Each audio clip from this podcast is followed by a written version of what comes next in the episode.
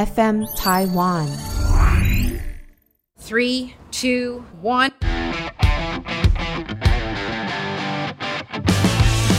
当老板真的超自由吗？想上班就上班，想做什么就做什么。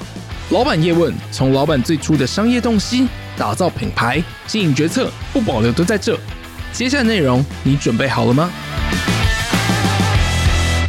欢迎收听本集业问，我是主持人耳朵安。欢迎收听到老板叶问的这个单元哦。在这边的单元，我们邀请到创办人老板来分享如何做到这个行业的商业洞悉，并且打造品牌，还有经营决策是什么。今天要聊的是餐饮业，是我们这两年网络声量超高，我们的花椒鸡。那我们就邀请到我们的如椒餐饮花椒鸡锅物的创办人 Ash 许逸豪，欢迎 Ash。Hello。哎，Ash，我想问一下，你是接触餐饮业多久？前前后后加起来应该是十五年左右了，十五年时间。对，然后创办这个花椒鸡，就是我们的如椒这个品牌，是近两年的事情。对，没错，去年的时候。嗯，嗯，好，我们先想要介绍一下如椒花椒鸡的这个汤头，因为我大概在两三个礼拜前去喝过，嗯，超级浓郁，就感觉很像是那种鸡汤锅。对，它是用一个类似我们港式的汤头，然后的熬煮方式，然后基本上我们都是熬煮两天，嗯，所以它其实，在味道上面，我们就是想要走这样子浓郁的路线，这样。嗯，它是用什么样子的基底啊？就是所谓的花椒是什么意思？花椒就是鲍参翅肚的鱼肚。嗯、那这个花椒鸡汤其实算是内地啊、香港很受欢迎、很道地的一个汤头。嗯，当然我们用这个港式的熬煮的方式，用老母鸡、玉米鸡等等的下去熬煮两天的这个汤头，那我们会再加上一点花椒的这个食材，嗯、然后包含到金华火腿啊等等这些比较知名的港。式汤头的一些原物料，那、哦、我们再去熬煮这样子的一个汤头，哦、算是属于厚白的鸡汤底这样子。哦，第一间如椒民权一店是在去年二零二二的十一月开幕，对，去年的时候开的。嗯，那另外一间第二间呢？第二间是今年的八月，今年的八月。对，OK，可以透露一下近年的营业额吗？一年平均差不多是三千万左右，平均一个月大概可以做到两三百，差不多。那你对于这个里程碑，因为我知道酒吧好像一个月做三百万，已经是天花板部分。你觉得自己是在锅物上的天花板吗？像我们火锅店来讲，老实说，当然还是要取决于在每一间餐厅的均销价位。你说天花板，我觉得你营业做的比我们更高的火锅店，当然还是蛮多的啦。如果说我们要去跟一些个人的涮涮锅那种小火锅比，那当然我们也会高。他们很多，嗯，所以我认为以餐厅来讲的话，最大的取决基础还是在于每一间店的营收净利。我觉得那可能会是比较标准。那当然，我们也不太会知道其他品牌的营收净利大概是怎么样，嗯、对啊。所以基本上我只能说，以我们的类型模式均销，我认为做到两三百，其实算是还不错的成绩了啦。嗯，但当然，如果你说天花板，我觉得是没有到这么的夸张啊，因为毕竟前辈啊等等还是很多。嗯。我们就继续努力就好。对，其实 Ash 讲到餐饮界，你有这种社区型餐饮，嗯，有这种文明去的，就是特别今天就是要去定制，然后还有那种天花板难定，对，超难预约，然后当然还有高价位跟高档的。嗯那我觉得这一块放在后面，我们在商业洞悉上面可以去讨论。好啊，OK。那我现在想要问一下，你刚刚说做餐饮大概是几年的时间？十五年的时间，十五年了。对，怎么样开始？我是会计系毕业的，所以其实我本身当完兵之后就是从事会计类型的工作。嗯，但因为会计类型的工作对我来说其实一成不变，所以我那时候其实，在白天的工作结束之后，晚上就会到信义区啊，去一些餐酒馆打工。做着做着就发现自己好像蛮适合服务业、餐饮业这样。那刚好也慢慢认识越来越多的人，嗯，因缘机会之下就去了一间知名的下午茶店。对于我自己的目标就是，如果今天想要有一番作为的话。会计这一条路可能要四五十岁，那时候已经老了。但你老了，可能想要去享受的时候，那种感觉已经不太一样。所以我那时候给自己的目标就是，我希望我自己在年轻的时候就可以有一点成绩。嗯所以我那时候就想说，好，那我就转餐饮业，然后做正职，去走自己的一条路，然后再慢慢的这样走过来，这样。嗯，但是到餐饮的正职，然后再到现在年业超过三千万以上的这个锅物品牌乳胶，这个中间。发生的是什么事情？转了正职之后，当然有给自己一个目标。嗯，目标就是我在一个时间内我要做到什么样的职位。OK，所以那时候刚好有机会到了香港海外去。嗯、对，所以刚刚讲到的一个关键字花椒鸡，其实就是很多香港港式煲汤的汤头。对，没错。对，所以你之前到了香港。对，六年、嗯、也是咖啡弄吗？对，也是咖啡弄。那时候就是我们要展店到香港去，嗯、那那时候我那老板就觉得我的一些社交能力啊，嗯、或者是经营团队的能力等等的，所以叫你什么一豪啊？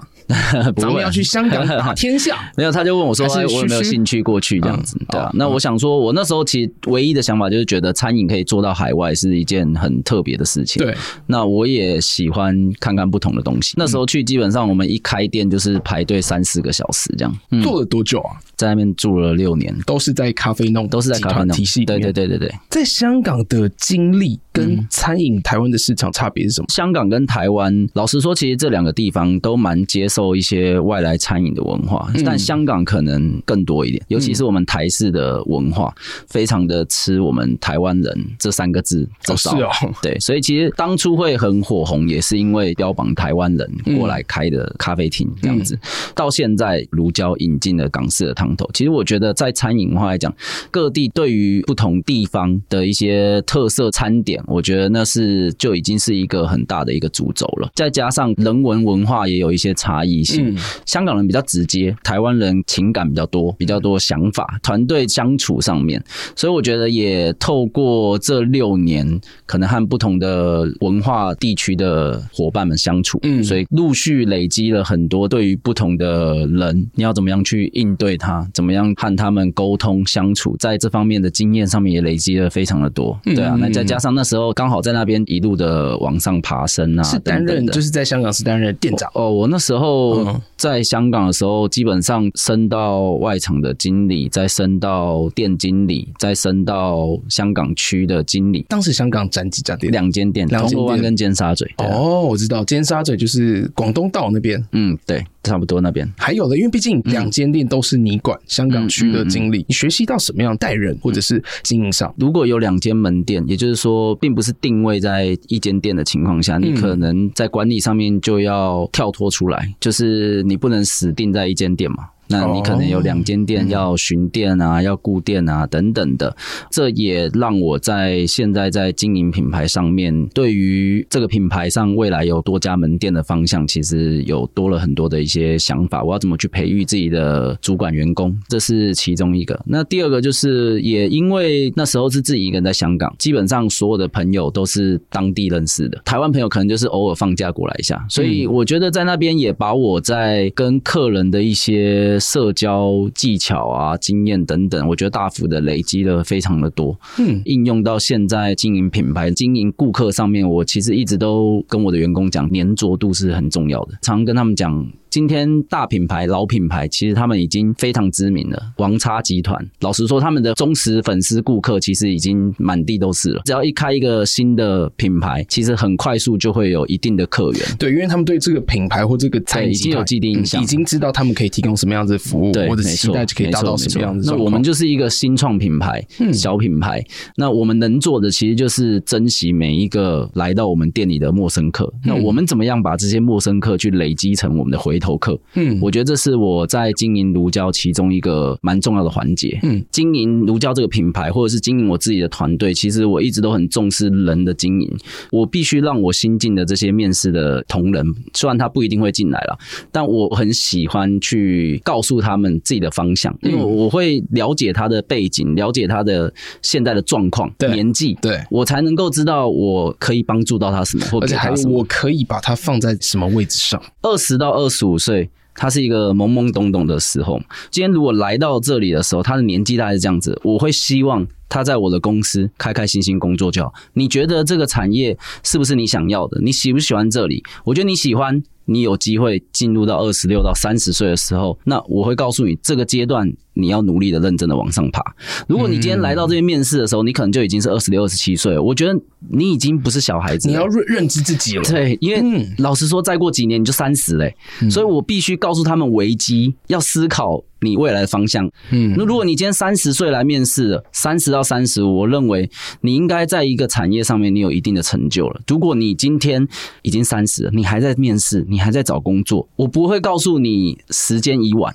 但我会告诉你，你的确慢了人家一点，但我还是会用我的方式去培育他，嗯、或者是给他一些方向来，嗯、呃，给他一些分享建议等等。我希望让他们知道自己在什么阶段应该要往什么方向走，或者对，应该是说在你的经验当中，嗯、你认为你应该是要在这些岁数当中展现也好，像二十到二十五的时候，你可以好好的玩，嗯、但是你要去尝试自己是适合什么样的角色，没错没错。然后二六到三十的时候，嗯、你最好是已经找到你自己哪一个业态，嗯、哪一个行业别，你就是可以在里面去找一个你最适合，而且也最有用处吗？或者是在那边可以去造成最大成就，发挥最好的化学效应。嗯哼，那你在三十岁过后，你或许已经是在这个地方，你可能已经是一些佼佼者。对啊，对啊，OK，所以回到如胶是三十岁的时候。对，刚好去做创办的。我三十岁回来开始创业了。那如胶是到了去年跟我合伙人嗯一起讨论，嗯、那他们有兴趣想要开火锅店。毕竟我前面有开火锅店的经验，所以他们在跟我讨论的这个过程的时候，其实他们因为没有类似的经验，我就跟他们讲，现在如果要开火锅店的话，我觉得光台北。各大品牌其实一级战区了，对，基本上已经多不胜数了。啊、那你今天如果要开火锅店，我脑袋里面唯一的想法就是当年在香港吃到这个花椒鸡汤锅，因为我认为台湾还没有人做。既然还没有人做，那我觉得我要成为第一个做的。如果今天是第二个、第三个，基本上你已经来不及了。OK，你在二零二二十一月的时候开如胶民权一店，对，对，想要创业到真的开幕多久时间？大概在八月的时候讨论的。讨论完之后，我只跟他八九十十一三个月，对，还没有就创店了，还不算哦。重点是九月才看到喜欢的店面，所以那时候我其实跟他们讲，我如果要开的话，看到喜欢的店面，我们才正式要开。哦，所以前面八月份在讨论的时候，因为他们都不知道这是什么东西，所以我那时候其实有稍微给他们试吃看看这是什么东西。但当然对他们来讲，其实可能还没有想过未来效果会这么的好，或者是成绩也做的还不错。嗯，对啊，那。那加上我们可能开始九月之后看到了店面之后，我就决定要租下来，因为那个店面我是真的很喜欢。嗯，那就开始全新的在筹备这所有的东西，包含到一边进行店铺的装潢啊，对啊，设计啊，然后还有你的原料，对，然后还有你的师傅，对，另外一边就是员工培训 SOP，Yes Yes，对，三个月就可以完成了。对，其实大家弄好大概十月中，十一月正式开了，所以两个月。我自己做事情，我其实蛮有规划。准备要创立这个品牌的时候，其实我是同步进行非常多事情的。也就是说，一天二十四小时的时间，我可能会利用白天的时间去装潢进度的一些跟进。那在空档的时间，我就一边去筹备我的菜单、餐点。一边去应征我的团队的人，嗯，一边去电脑上面做一些制度上面的建立，嗯，所以其实我在两个月内分别做了不同的事情，要一次同步进行。嗯，其实我觉得难的是在创业或者是开餐厅的时候，你是不知道自己要做什么，对，但是真的是很重要。但是你看来就是有经验了，对，然后你的团队伙伴其实也就是直接 support 你，嗯，以你当最主要的那个引擎，嗯嗯哼，我想再问。问一个问题，就是你当时看到的业态，你就是已经想好你是要人均单价？我记得如胶带是一千，那时候我设定的时候，其实设定人均销我要设定在一千二左右哦，因为我觉得如果今天我的人均销是八百，假设我的净利是十五到二十趴，那我就算二十趴好了，好算多一点。如果人均销八百，我二十趴的净利的话，我一个人赚一百六十块。可如果人均销一千两百块，我算二十趴的话，我一个人赚两百四十块，我就多了八十块，没错。现在在做餐饮，尤其是我觉得时代不太一样了，嗯，大家越来越享受的情况下，我认为在台北的这个市场上面，其实人是花得起这个钱的，只是你要给他对等的 CP 值跟感受度。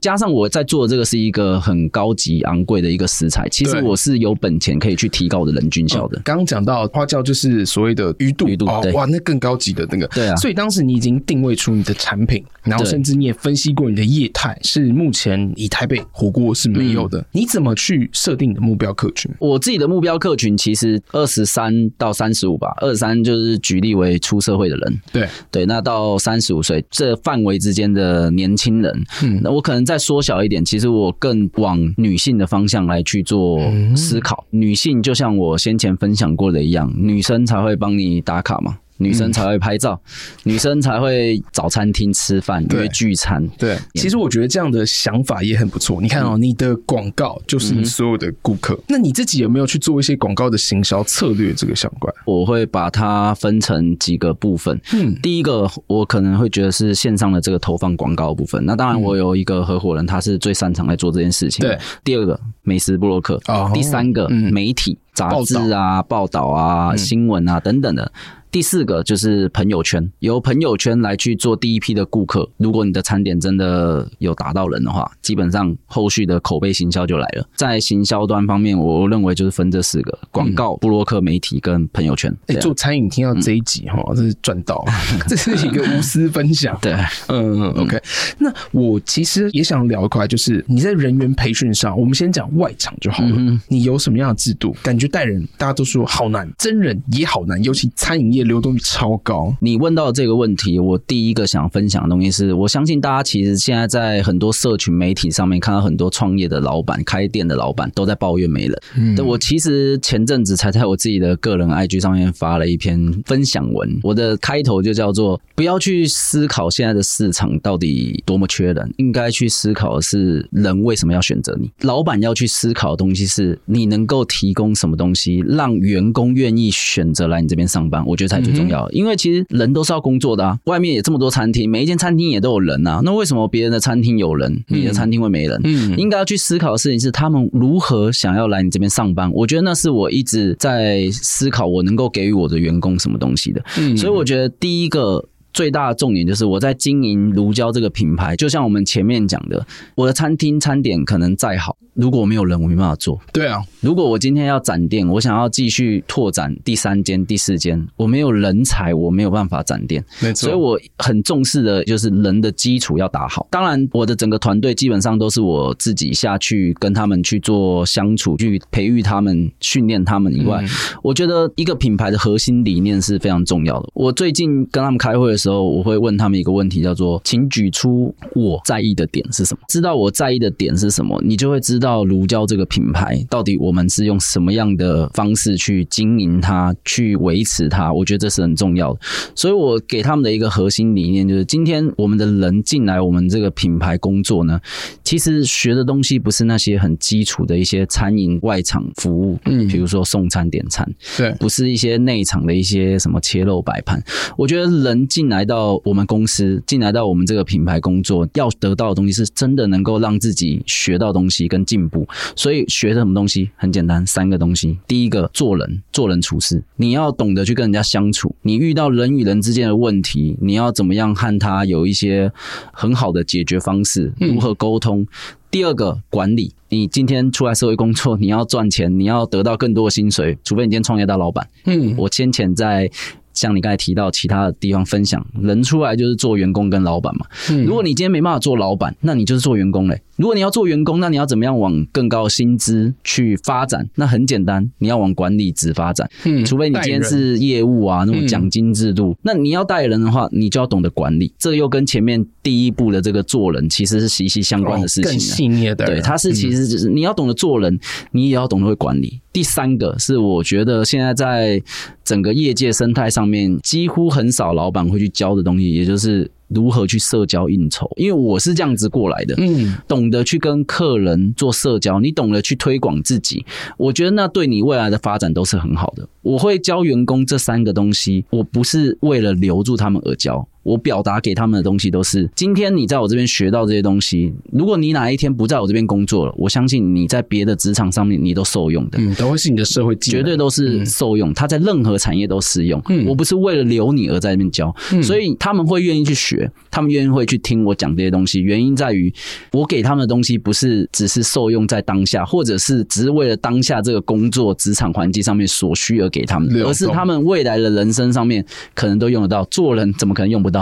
哎，社交应酬，你是希望他们学到什么？你要懂得知道自己的个人特质是很重要的。我有一天跟我一个员工面试，他跟我说他要开拉面店，我记得。但他跟我面试的时候，他是一个很害羞的人，很腼腆的人。嗯，我只问他，请问你第一批客户要怎么来？你懂得做行销吗？他说我不懂。你这么腼腆，你懂得跟客人 social 吗？我不懂。那我就知道，如果这个人他今天进来我公司，我要给他什么东西了。嗯，所以我我觉得你说怎么去教他们做社交应酬这件事情，首先第一个先看他们的个人特质。如果他今天本身已经不害怕跟陌生人相处，已经是属于呃外在型外向的人，对对，那你就要教他怎么去拿捏，不要过度，不要 over 哦，不要膨胀。那如果他今天本身是一个腼腆害羞的人，你要教他怎么跨出第一步。嗯，你要给他一个方式，你不能告诉他说你要这样做，你要去多认识客人。我跟你说，现在的年轻人跟我们以前不太一样。嗯，你要给他实际上的步骤方法，让他知道第一步应该要怎么做，第二步应该要怎么做。我写了一个如何从客人进店里到坐下来用餐到离开这间店，你能够拿到客人的 LINE 的 SOP 给我的员工，我就贴在我的 LINE 群组的记事本，告诉我的员工，你今天进来你可以去看。当然，你遇到每一种不同类型的客人，你可能会有不同的方式应对，但我给的是一个基础的版本。对，加上我自己可能在现场里面的时候，我可能有时候会看到他们在跟客人应酬，因为我现在其实蛮退出前线，不太跟客人做交集。嗯，因为我的个性其实太容易跟客人做朋友，嗯，尤其是我的 title 就是老板。那对，今天我的店长跟我在这边，那客人当然想认识我，不会想认识我店长，所以我尽力的不去接触客人，让他们去做这件事情。在旁边的时候，我会去看他们在社交应酬上面有什么话可以多讲一点，有什么时间点是可以切入主题，可以跟他交换到联络方式。上礼拜刚好我在一店的时候，我在跟我的一店的这个店长，我们刚好站在柜台，那时候客人刚好过来买单，我在旁边用我东西的时候呢，我的店长就很 SOP 的跟他讲：“哎，今天用餐还好吗？有没有什么需要改进的地方？”然后我就听到我的店长主动告诉那个客人说：“哎，你们今天要那个汤头没有？哎，不好意思，下次来的时候可以再试看看。”然后那个客人就回答说：“哦，对啊，我想吃那个汤头，结果我不知道原来要预定，好可惜。”什么汤头？就是我们一店有一店限定的这个新研发的这个金银蒜蛤蜊汤头。哦，对对，那是民权一店的限定。嗯嗯。那我听到客人回答他说：“对啊，好可惜哦，今天都没有吃到什么之类，下次我要再试看看。”然后客人就离开了。我马上就转头看了我的店长一眼，我说：“这是一个自己把赖送到你面前的客人，你为什么不顺便说没关系？那你下次要来吃这个，你先赖我，我帮你留。你定位跟我说，我这边的店长，我叫谁谁谁，你这不就很快速的可以拿到客人？而且这个可以增加我对你的信任度。对啊，我告诉员工之前是，你在服务客人的时候，你要先去感受客人，这个客人对于我们的环境、餐点、服务是不是喜欢？你感觉到那很明显的。如果他今天不喜欢，你当然不会还是笨到去跟他要个赖嘛。但如果他今天已经反应透露出来是他喜欢，而且还甚至对，甚至有兴趣想要再来。那就是给他赖最好的时候，因为我觉得粘着度也很重要的关键点就是客人今天大部分的选择，就好像我今天去酒吧，我一定去一个我认识 bartender 或我认识这间店的什么主管啊、老板的地方，为什么有下招待嘛？我去一个不认识的人的店家，我从进去点酒到买单离开，没有人理我，我当然带我朋友去我有面子的地方，所以虚荣心是很重要。你要如何满足客人的虚荣心？嗯，哎，你认识如胶的店长。你的 title 这么好用，你还不用？对啊，对啊，你都授权可以给他有这样的权利。我所有正职呢，外场正职进来公司第一件事情，我就是做名片给他们。哦，我让他们去发，嗯，我不会在意。就好像我刚才跟你讲的，就是我教他们在这三个核心理念上面，未来都受用。嗯，我告诉他们一件事情是：今天你在应酬客人的时候，你认识这个客人，你不会知道他未来会不会是你的贵人，他未来会不会是你的另一半，他未来会不会想挖角你，都有任何的可能性。哇，你连挖角都提出来，你其实愿意？我我无所谓啊，嗯嗯、因为今天我只跟我员工讲，我在开会我都这样讲。如果今天你们遇到一个客人，他想要挖角你，他提供了你一份 offer 是我没办法提供给你的，我会送一个欢送宴送你走，因为我觉得是我自己能力不足，我留不下你。嗯，但如果你觉得你还愿意跟着我拼的话，我会继续努力。但你们要知道，你们在现场认识到所有客人，如果今天他喜欢你，你今天不在我这边工作，你可能在另外一间餐厅工作，他可能都会跟着你过去吃饭。对你来讲，我觉得它是永远的资源。嗯，可是如果你今天还在我这边工作的话，那他也会对我造成双赢的局面。他还是为了你而来我这间店啊，所以我不会在意他们自己去认识客人，我是鼓励他们去认识客人。这就回到你刚刚第一点，叫做人处事。其实你在做服务业，你在经营交换 LINE 这件事情啊，你算是经营自己的人脉。你也希望教他们去做到这件事情。对啊，对啊，对啊。哇，哎，这件很受用啊。其实我觉得不泛指餐饮业，嗯，服务业其实都算是。对，我觉得我自己在教我员工的一些核心的方向，其实最大部分都是未来都受用是很重要的。嗯，我常常有时候跟他们出去，其实我的员工跟我久了，就好像我刚才问说，你们知道你们老板在意什么东西吗？原因是因为我觉得我一直都喜欢去分享我过往一些经验，他绝对都是对你们是有帮助的。我不会觉得自己完全都是正确，但我是这样走过来的。嗯，我觉得可以尝试，而且是这很重要，就是你刚刚讲到做人处事也好啊，管理啊，甚至是社交或者是应酬，嗯，其实这个都是一次一次累积出来。你要喝多少酒，你要吃多少饭，你才可以累积。然后你在现在其实就是你想要去教会你的同事、员工们去做这件事。我的员工现在跟我出去，基本上名片都不敢不带，因为我只会跟他们说一句：名片印了，为什么不带？为什么不发？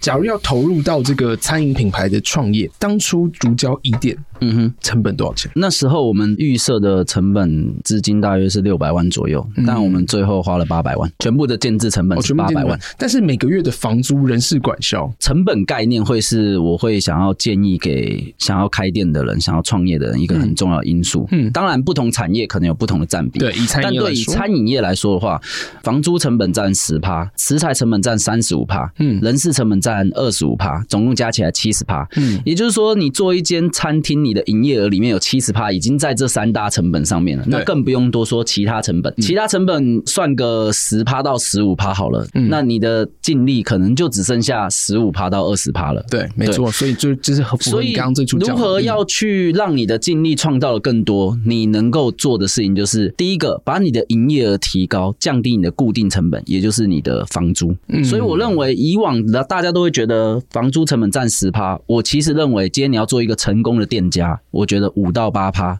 如果你今天你的房租你算出来占你的营业额五趴到八趴，我可以告诉你做的非常成功。你多出来就是你的利润嘛，没错没错。那再来就是食材成本三十五趴，往下控制个一两趴，那也就叫做利润。人事成本也不用多说啦，大家会忽略的东西就是其他二代健保那些。总之那个大两趴。但我告诉我的店长是，人事成本抓二十三趴，你只要帮我控制在二十三趴，那些其他二代健保加起来两趴，你就达到二十五趴的标准。剩下的东西就是我们大家一起去努力。第一个创造营业额，第二个在其他成本上面，比如说食材的耗损怎么节省，比如说水电怎么节省，我们是不是能够省一点，换一个灯泡自己修就好，不要叫厂商等等的，这些是我会慢慢一步一步教给他们一些小观念、小技巧。但我觉得这回到一个很大众一点的问题，就是今天他们是员工，员工为什么要帮你省这些东西？对我又没好处，省下来钱都是你老板赚。所以回归刚刚你第二点叫做管理，要就带薪这件事情，怎么样回馈给他们？我觉得是最重要的。所以你回过头来，你到你刚才问我这个问题，创业的人或者是今天想要去经营一个品牌的，第一个点，你们一定要有成本概念。嗯。第二个点，你要知道你今天经营这个品牌主轴是什么东西。第三个，你的公司文化，你想要走什么样的方式去经营它？嗯。公司文化代表什么？就是你你个人特质，你这个人是怎么样？做人怎么样和人相处，怎么样带领别人，我觉得这都是属于公司文化。嗯，因为你是老板，你是主理人，你就是要做这件事情。嗯，你会影响你的员工，什么样的人会带出什么样的团队？没错，没错，这个是大家都知道的事情。没错，没错。所以我觉得主轴、成本概念跟公司文化，嗯，我觉得这三个东西是当你今天要创业的时候，你必须先去思考，你这三个东西是什么东西。哇，真的是超级宝贵的经验，Ash 哥，你真的是无私分享。我最后一个问题问说，你在创业到经营品牌，你自己有没有很喜欢的一些金句座右铭？在跟员工开会的时候，有四句话是我常常分享给他们。第一个就是我们刚才提到，什么样的人带出什么样的团队。你今天作为一个店长，你的人就是跟你，不是跟我，是跟你。那你要做什么样的店长，你下面的人就会是什么样子。你必须以身作则，什么话可以讲，什么话不能讲。你心中有一个理想的团队是怎么样子？那请你往那个团队的方向去走，成那个样子的人，你的团队的伙伴自然就会成为这样子的人。嗯。第二个，有一句话是我从网络上听来的，是我自己一直都受用的，嗯、也是我常常在教员工的事情，就是犯错的时候，我其实是很客观的一个人。当下，比如说 Google 评价或者是客人投诉，其实我是不太在意的，因为我告诉我员工一件事情，就是我们不会去。去检讨现在是谁的错，但我们大家都要去思考，我们接下来要怎么样更好，怎么样避免这个问题。嗯、尤其是我今天门店变多了，我一店犯的错误，我自己是会把它截图下来分享给二店的。嗯，因为我以前自己在当店长的时候，我们那时候有八间门店。嗯，我只告诉我自己一个事情，就是别间店犯的错误，在我的店不会出现。如果别的店犯的错误，我自己的店也犯了，我认为那不叫第一次犯错。我看到别间店发生什么事情之后，我会把它去转化分析，并且不达在我自己的门店上面，告诉他们，哎，发生了什么状况，我们要怎么样避免？嗯，因为我认为这是很重要的。懂。第三个，我觉得教人家怎么做事情呢？你是买不到他的人心的。你要教人家为什么做这件事情，你才会得到对方的信任。嗯、所以我自己在教人的时候，我告诉我的员工怎么样去培育新人的时候，我会告诉他们一件事情，就是你今天要告诉员工，因为所以，你不能告诉他这件事情要这样做，你不能告诉他这个东西是要摆在这边，你应该告诉他这个东西为什么要摆在这边。嗯，如果没摆在这边，它会发生什么样的状况，什么样的后果？嗯，我觉得这是很重要。你服务一桌客人，你要告诉他为什么。要这么做，如果不这么做，客人会怎么样？嗯，那这个人才会融会贯通这件事情的意义在。我觉得做任何事情都是有目的性的，所以你要告诉一个新进员工，你要培育他任何一件事情的时候，你要让他知道为什么这么做。嗯，对。最后是我觉得也跟创业有关。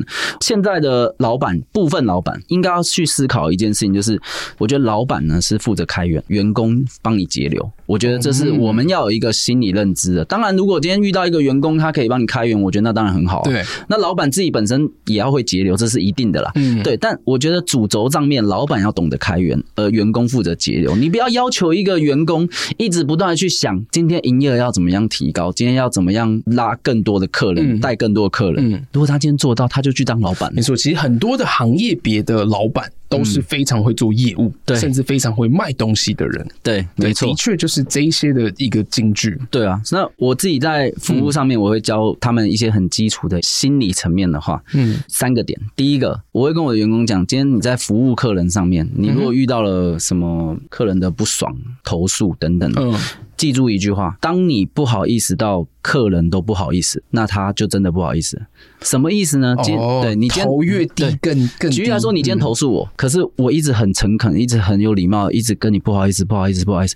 我跟你说，大概八九十 percent 的人会因为你一直不好意思，他就觉得、哦、好了好了，你不要再不好意思，变成他自己不好意思。嗯、而且毕竟是餐饮业，到底是会有多大的错误？对啊，是整锅汤洒到头上吗？你你一直道歉或者你一直不好意思，对你来讲，你也不会扣薪水，嗯、你也不会少一块肉。所以我认为，有的时候其实人不要太执着或者怎么样，放低一点身段，其实我觉得。那没什么大不了的事情，嗯，对啊。第二个，服务是零成本的。如果你赔钱在做服务，你不觉得很可惜吗？服务是零成本，嗯哼，你服务可能就是你的伎俩、技巧、招式、方法。它是零成本的。如果你今天服务还不好，你不是赔钱在做服务了吗？嗯，我觉得这是一个他们需要去理解的一个观念。嗯，服务是不用钱的。最后一个外场，你刚刚有提到的，我永远都会跟我的优秀的外场同仁讲一句话：今天还没有离开的客人都还有得救。嗯，网络上那些客数，那是已经离开的客人，但还没有离开的客人的客数，绝对都有方法救得了。救得回来，嗯，但你不要客人离开了，你才在想要怎么样挽救这个客数，嗯、我觉得那已经来不及了。所以只要客人还在，哦、当下就可以解决，必要在当下才可以解决，而且当下解决才是重要的。我其实最喜欢把奥 K 变成我的熟客，嗯，我觉得那是最高境界，嗯，对啊，我觉得奥 K 没什么难度啊，你就是满足他的需求，嗯，让他慢慢的觉得他不好意思了。那他可能未来也不会对你这么挑剔，变成你的朋友。对啊，那不是变成你的回头客？我觉得那才是餐饮服务业的最高境界啊！没有对，今天金句满满，感谢我们的 Ash 哥，谢谢谢谢。对，也也在努力，就是也谢谢你的分享，因为感觉 Ash 哥也是很喜欢分享，而且是无私分享这些是你的收获，嗯，就好像在跟你的员工去共事一样，嗯哼，对。好，谢谢大家的收听，也谢谢 Ash 哥到我们的现场，那还有希望今天收听的叶问会有所收获喽，谢谢大家，谢谢大家。Hello，各位问友，本集有收获吗？想请大家到收听的平台 Apple Podcast、Spotify 给我五星好评，也加上评论哦。小小的支持就是团队大大的鼓励。另外，你或身边的朋友有各行业新奇的故事吗？也期待可以邀请到叶问的节目来哦。或者是你有想听什么主题建议，甚至合作，都欢迎私讯我自己的 IG Rock Elvis R O C K E L V I S。